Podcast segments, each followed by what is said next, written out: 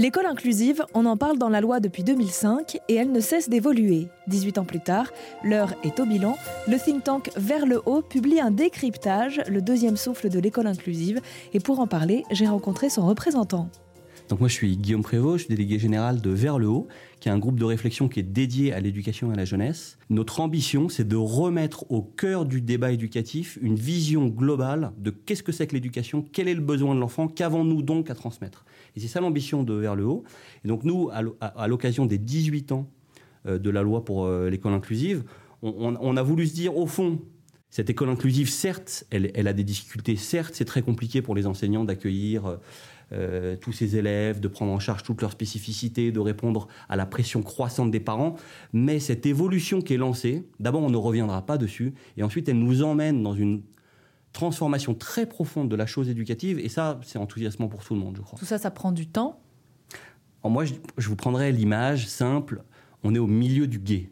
Donc oui, il y a des difficultés, oui, il y a des enseignants qui sont encore trop dépourvus d'outils, euh, de, moyens, euh, de soutien pour faire face à des situations qui sont éminemment complexes.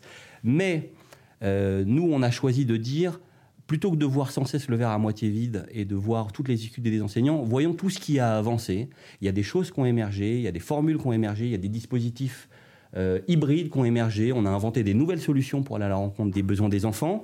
C'est aussi l'occasion de mieux impliquer les parents dans euh, la scolarité de leurs enfants. Et ça, euh, c'est vrai des enfants en situation de handicap, mais pas seulement des enfants en situation de handicap. C'est un vrai sujet, notamment pour répondre aux inégalités en termes d'éducation.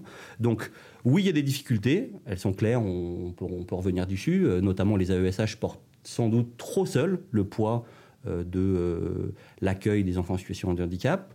Euh, oui, les enseignants, enfin non, les enseignants n'ont pas probablement pas encore euh, reçu tous les outils dont ils ont besoin, notamment en termes de formation, de connaissance des besoins de l'enfant, pour euh, se permettre davantage de choses dans le rapport avec ses enfants. Mais il y a des choses qui ont été enclenchées sur lesquelles on ne reviendra pas et qui continuent à porter du fruit. Et c'est sur ces choses-là qu'il faut appuyer aujourd'hui. Pas pour dire les difficultés n'existent pas, mais pour dire les solutions, elles sont de l'autre côté de la rive. Et c'est pas en venant en arrière qu'on répondra à ces difficultés. Dans ce décryptage, Vers le haut questionne le handicap à l'école et au sein de notre société, chez nous, mais aussi chez nos voisins. Comment ça marche chez nos voisins? On n'est pas les seuls à avoir pris la question euh, du handicap, de l'inclusion, de la, des différences de l'enfant. C'est, d'ailleurs, ça, ça, vient plutôt des pays anglo-saxons que de chez nous. Et on se rend compte, quand on compare nos principaux, les principaux modèles, que la France est très hybride. Il y a des pays dans lesquels les enfants en situation de handicap, on les met dans des milieux spécialisés, comme en Belgique par exemple. Il y a de nombreuses familles françaises qui se tournent vers la Belgique parce qu'il y a beaucoup plus de places d'instituts spécialisés. Et puis il y a des pays comme l'Italie où les enfants sont tous intégrés en classe ordinaire. Et bien vous voyez qu'en fait quelque part notre système hybride c'est les enfants en situation de handicap dans l'école ordinaire, dans des dispositifs extraordinaires. Donc quand on est au milieu du guet, c'est exactement ça. Est-ce qu'on veut aller vers un système à la belge, auquel cas, bah, ayons courage de notre politique et ouvrons les places dont les enfants ont besoin, ou on veut aller au bout de l'ambition de l'inclusion, mais à ce moment-là, l'ambition de l'inclusion, c'est l'ordinaire.